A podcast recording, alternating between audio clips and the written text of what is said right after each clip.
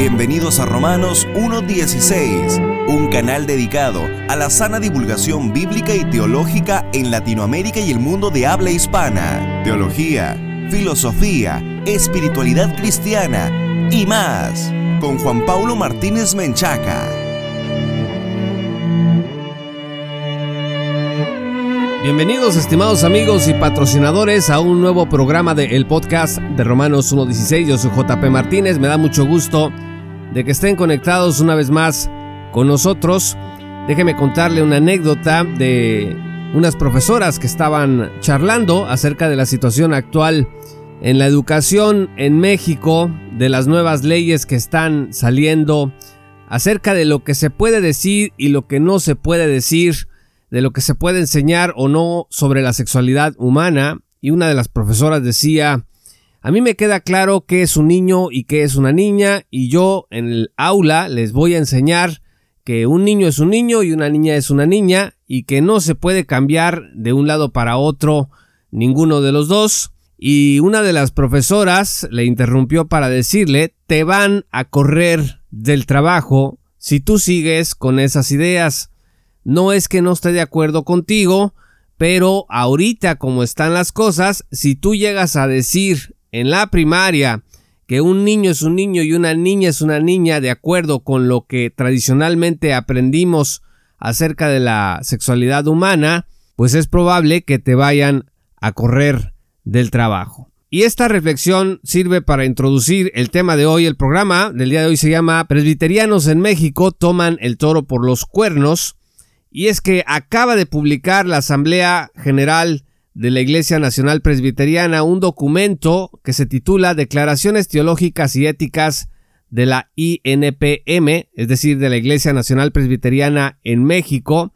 Este es un documento que se fue trabajando durante los últimos tres años, en donde los presbiterianos en México, la Asamblea General, trató de responder a las inquietudes de muchas iglesias presbiterianas en México Respecto de estos temas, de la identidad de género, del aborto, de qué es la familia, y ellos quisieron ofrecer este documento para orientar a sus presbíteros, a los consistorios, a los hermanos en general, para que sepan qué responder y qué es lo que la Iglesia Presbiteriana en México piensa al respecto. Es un documento de 36 hojas, se puede descargar en el sitio de la Asamblea General Presbiteriana en México. Y vamos a escuchar brevemente lo que dice el pastor Adolfo Arias Job, que es el presidente de la Asamblea General de la Iglesia Nacional Presbiteriana, al respecto de la creación de este documento.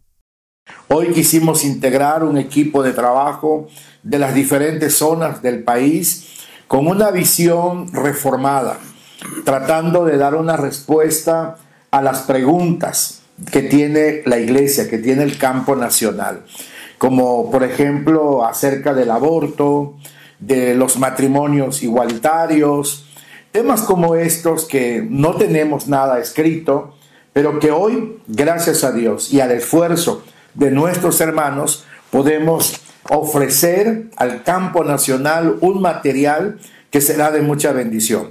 Y creemos que no solamente para la Iglesia Nacional de México, sino también para las iglesias de habla hispana será de gran bendición porque también están pasando por la misma situación que vive la Iglesia de México ahora. En la presentación del documento dice que resulta crucial el vivir en fe y por fe en este tiempo de perplejidad pastoral en el que la amenaza de destruir a la Iglesia se torna cada vez más clara y seria, y dice que los miembros de la Iglesia Nacional Presbiteriana de México, celosos de las Sagradas Escrituras, dice que se han encontrado en un enorme vacío referente a la declaración, vida y defensa de la fe, y el resultado ha sido que se ha dañado visiblemente el modo de vida que naturalmente debe emanar del conocimiento de la fe del Hijo de Dios. En otras palabras, estos hermanos líderes de la Iglesia Presbiteriana consideran que se está normalizando cada vez más el ataque a lo que la escritura dice respecto de la sexualidad humana, respecto de la vida humana, de la familia. Pero antes de seguir, déjeme invitarle a que se una a nuestra gran comunidad de patrocinadores. El podcast de Romanos 1.16 existe gracias al apoyo generoso de los patrocinadores. Se pueden unir ustedes en www.patreon.com diagonal J. Paulo Martínez para ayudarnos a seguir con la sana divulgación bíblica y teológica en el mundo de habla hispana. Accederán allí a muchos recursos exclusivos, una serie de videos que solamente están disponibles para los patrocinadores en donde tratamos los temas más relevantes de la teología y Biblia en el mundo cristiano. También pueden suscribirse gratuitamente a nuestro blog en Substack, solamente ingrese en jpmartinezblog.substack.com, ponga su correo electrónico y le va a llegar una notificación cada vez que publiquemos contenido nuevo. El primer apartado de este documento que se titula Declaraciones Teológicas y Éticas de la INPM se refiere a las Sagradas Escrituras y me parece un tremendo acierto que los presbiterianos hayan iniciado por aquí porque a la Iglesia le debe de quedar claro que la Escritura es la autoridad máxima en los asuntos que conciernen a nuestra vida y a nuestra fe.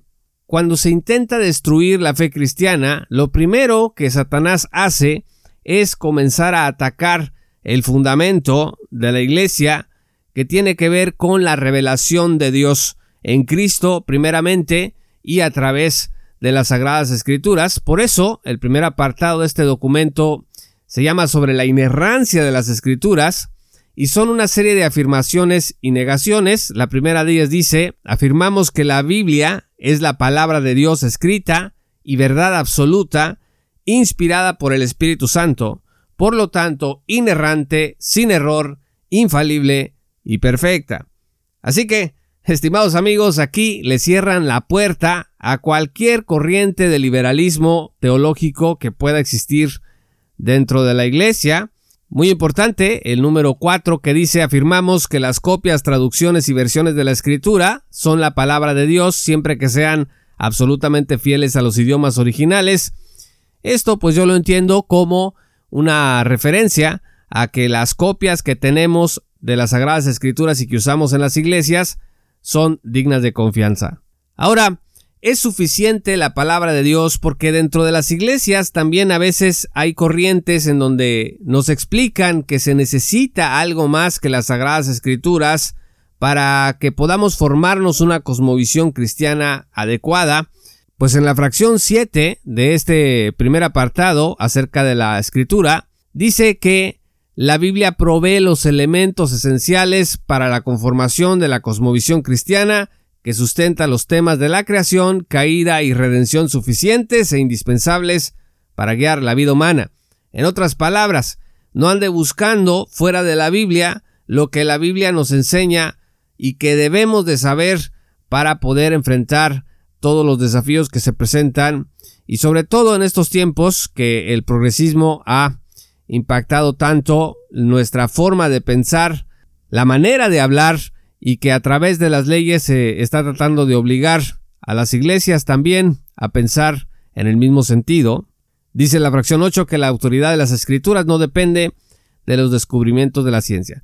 En el segundo apartado, este documento de los presbiterianos habla sobre el aborto y dice en la fracción segunda que el matrimonio es la única institución que Dios ordenó para la procreación humana. Y la fracción tercera dice que se afirma la dignidad humana, siendo esta el valor, respeto y estima que todos los seres humanos poseen o merecen, y que procede únicamente de su creador por el hecho de haber sido creados a imagen y semejanza de éste. Así que la dignidad humana ocupa un lugar primordial en el asunto o en la discusión respecto del aborto. Dice que la dignidad humana es Igual para todos independientemente del género humano, sin distinción de etnia, lengua, género, discapacidad, religión, edad, etapa de gestación, ojo con esto, dice etapa de gestación, ideología, situación económica, social o intelectual. Dice la fracción 5 que la vida humana es sagrada, invaluable y digna de respeto debido a la dignidad que la imagen de Dios le confiere. Así, una y otra vez, estas fracciones en el apartado sobre el aborto indican que por haber sido creados a imagen y semejanza de Dios, tenemos que afirmar que la dignidad humana está presente en todo momento allí. Entre las afirmaciones hay algunas negaciones. Dicen los presbiterianos, negamos que la vida humana pueda ser quitada por cualquier razón que vaya en contra de las Sagradas Escrituras, sea legal o no. Entonces aquí los presbiterianos dicen, nosotros nos vamos a regir por lo que dice la Biblia. No vamos a atender lo que dice la ley porque la ley se puede equivocar. Así que sea legal o no terminar la vida humana que es digna por haber sido creada a imagen y semejanza de Dios, la Iglesia está llamada a respetar la vida desde el momento de la concepción, que eso es lo que afirma la fracción sexta, dice la vida humana inicia desde el momento de la concepción con total dignidad y valor, es decir, no le falta nada cuando empieza la vida humana en el momento de la concepción. Dice este documento que en el vientre de la madre un ser humano ya es distinto de su madre misma, que tiene dignidad propia y que es independiente este ser humano nuevo de la vida de su madre, y dice, escuche, negamos que el derecho de la mujer para elegir sobre su propio cuerpo le dé la facultad para tomar la vida del ser humano que se está gestando en su vientre o elegir sobre el cuerpo de éste, pues dicha vida y cuerpo no son suyos. Así que está clarísimo aquí que la Asamblea General está totalmente contra el aborto.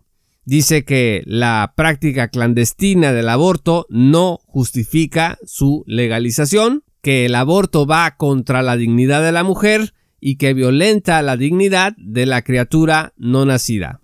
Ahora, hay una pregunta difícil en donde pues ¿qué pasa en los casos de violación, en los casos de incesto, en el embarazo no deseado, el control de natalidad, etcétera? Bueno, pues los presbiterianos en la fracción número 12 de este apartado sobre el aborto dicen que se niega que estas circunstancias o cualquier razón de mera conveniencia sean casos extremos que justifiquen el aborto. Así que bajo ninguna circunstancia los presbiterianos en México están aceptando que el aborto sea algo legítimo. Luego el tercer apartado de este documento habla sobre la ideología de género. Aquí es donde se pone la cosa un poquito más violenta entre progresistas. Es en donde hay, me parece que mucha menos tolerancia a la disidencia de las ideas. Es donde las leyes se han endurecido para perseguir a los que piensan diferente. Y en la primera afirmación de este apartado, los presbiterianos dice, afirmamos que la visión cristiana surge de las Sagradas Escrituras, las cuales nos dan los principios y normas que dirigen nuestras prácticas, posicionamientos, teorías sociales y científicas. Negamos que cualquier teoría, dice aquí, práctica o posicionamiento social y científico que se contraponga a la verdad bíblica deba ser reconocida como congruente con nuestra fe cristiana. O sea, no importa que lo diga el experto en ciencia, no importa que lo diga el gran filósofo, no importa que le diga la Organización de las Naciones Unidas, la Organización Mundial de la Salud o quien usted quiera, si va contra la Sagrada Escritura, la verdad bíblica, debe de ser desechado por la Iglesia. Ahora dicen los presbiterianos que la teoría de género, la ideología de género surge de la visión autónoma del ser humano y que estas teorías e ideologías son para su propia exaltación y placer en los ámbitos personales, sexual y social. Según esta declaración, entiendo que dicen que esto nace del egoísmo, de querer vivir la vida como a uno le da la gana y no como Dios dice que debe de ser vivida. La cuarta afirmación, que antes era muy normal, pues es revolucionaria, dicen los presbiterianos, afirmamos que la visión cristiana reconoce, escuche, que el ser humano solo existe integralmente, como hombre o mujer. Negamos, dice, que la biología, la cultura o la percepción personal puedan probar que existan otros sexos. Recientemente en México leía una noticia en donde un tribunal electoral decía que la justicia cisgénero había llegado a su fin. Imagínese usted cómo están las cosas ahorita en los tribunales entre los expertos en leyes. La Asamblea General es muy enfática en este documento al decir que la educación de los hijos le corresponde a los padres y que aunque el Estado es una institución pública arraigada en el orden de Dios para la creación, dice que ellos no son los encargados de establecer una moral pública o asumir funciones propias de otras identidades. En otras palabras, no está el Estado para moralizarnos, para decirnos cómo debemos educar en la identidad sexual a nuestros hijos, y concorde a lo que dice la histórica Declaración Universal de los Derechos Humanos, la fracción sexta de este apartado sobre ideología de género dice, afirmamos que los padres tienen el derecho y la responsabilidad de instruir integralmente a sus hijos de acuerdo con su convicción o fe. Al Estado, pues, no le corresponde decirnos cómo las familias cristianas debemos enseñar a nuestros hijos en materia moral y en materia religiosa. Esa es una responsabilidad educativa que legítimamente corresponde a los padres de familia, dice este documento. Negamos, añaden, que los padres creyentes tengan que ceder ante las presiones estatales sin presentar una lucha contra las leyes impías. Aquí la Iglesia Presbiteriana está llamando a sus miembros a que no doblen las rodillas, a que no se agachen cuando empiecen las presiones dentro de las instituciones educativas en donde a sus hijos les quieran enseñar algo que vaya contra la palabra de Dios en materia de identidad sexual. En la fracción 8, los presbiterianos le hacen honor a su tradición reformada, en donde dicen que es deber de la autoridad civil investigar cuál sea la voluntad de Dios para la vida pública. Bueno, pues esto es muy, muy reformado. No todos en el mundo evangélico tenemos este concepto de que es la obligación del rey, del gobernante, pues abrir las escrituras para gobernar desde las escrituras a una nación. Una de las cosas que ha sido más atacada para poder inocular estas ideologías en nuestros hijos ha sido la patria potestad. En CDMX hasta hace poco se debatía y se decían los legisladores que traen las leyes así llamadas de las infancias trans, decían que la patria potestad pues les estaba estorbando a los niños para que fueran respetados en su dignidad y en su integridad. Aquí los presbiterianos dicen en la fracción 11 que es todo lo contrario, afirmamos que es necesario, dicen, que los padres de familia ejerzan libremente la patria potestad sobre sus hijos menores de edad. Y negamos que los menores, debido a su temprana edad, tengan la madurez emocional e intelectual suficientes para tomar decisiones, escuche, y esto va contra una de las iniciativas más polémicas en México, dice que negamos que los niños tengan la madurez emocional para tomar decisiones legales como el cambio de su identidad de género en el acta de nacimiento.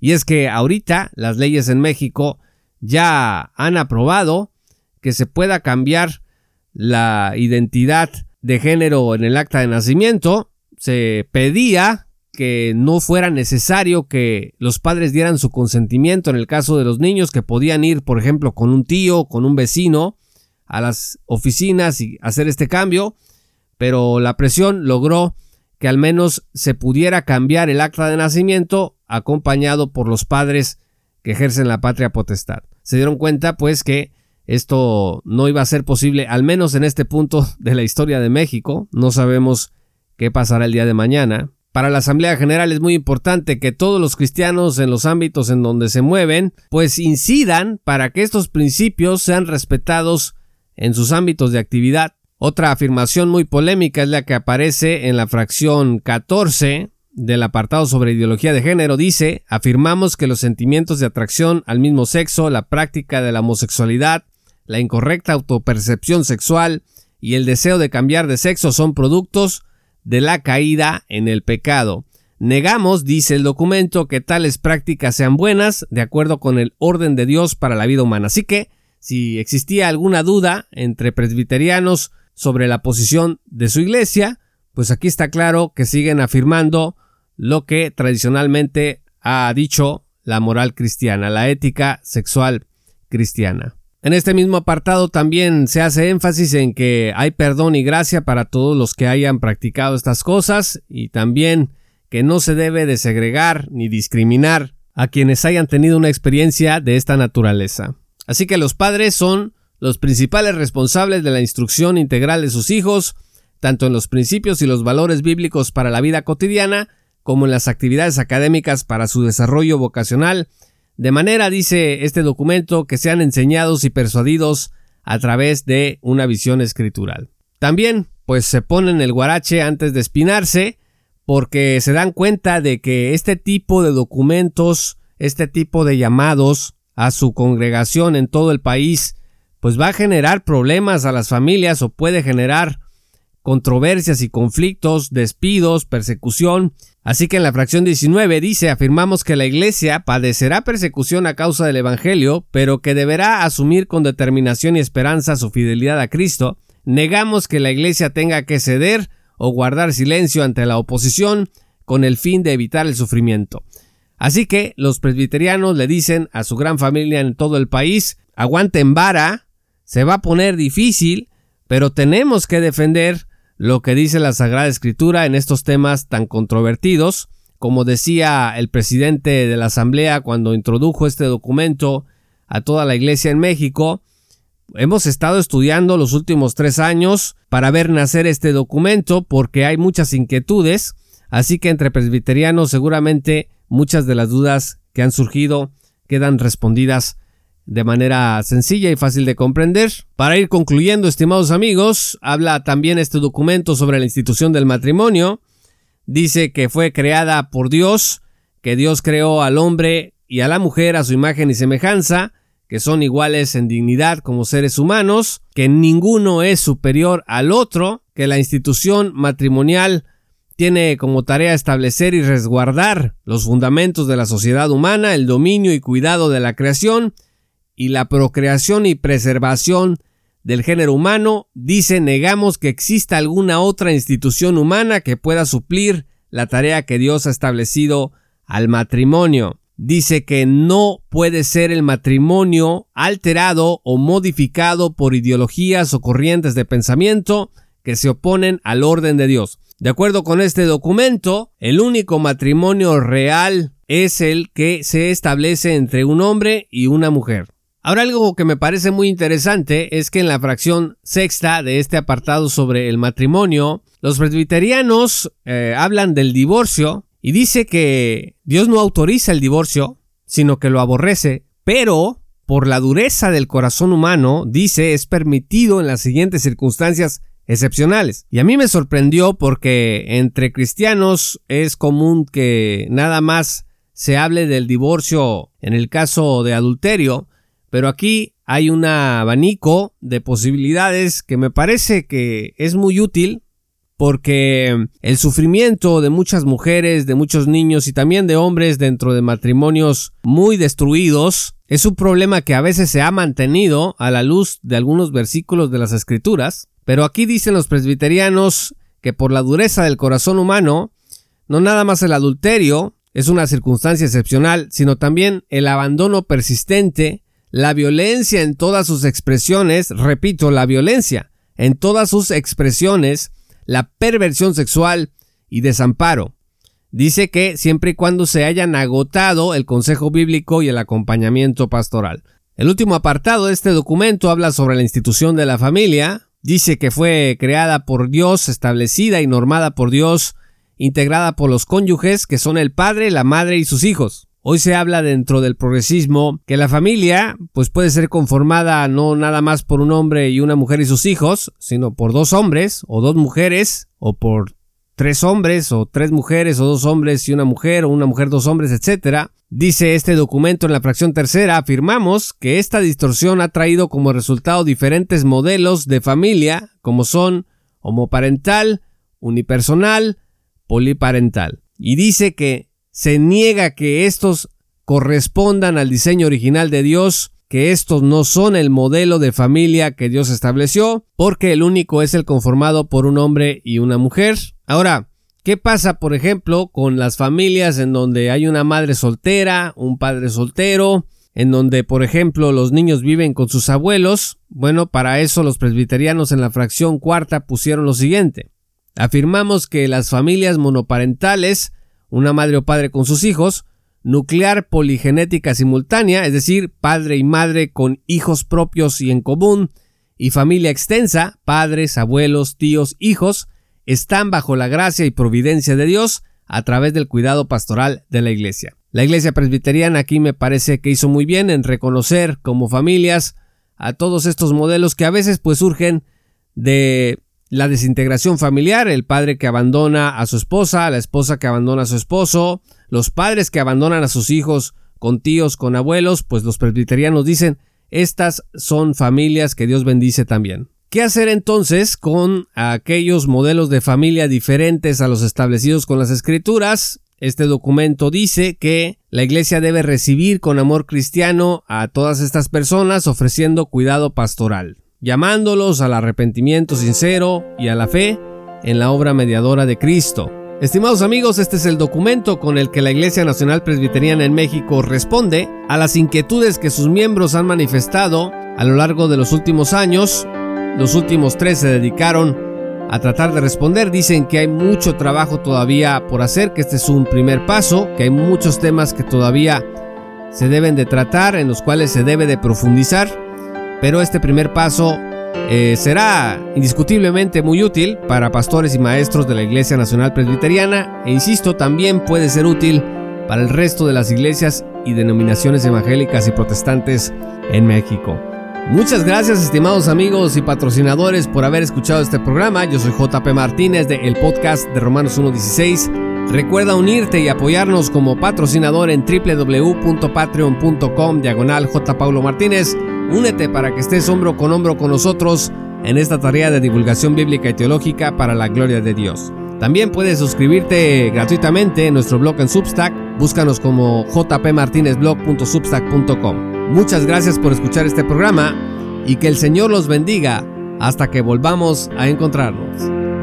Esto fue Romanos 1.16 con Juan Paulo Martínez Menchaca. Únete como patrocinador y apoya la sana divulgación bíblica y teológica en América Latina. Romanos 1.16. Todos los derechos quedan reservados.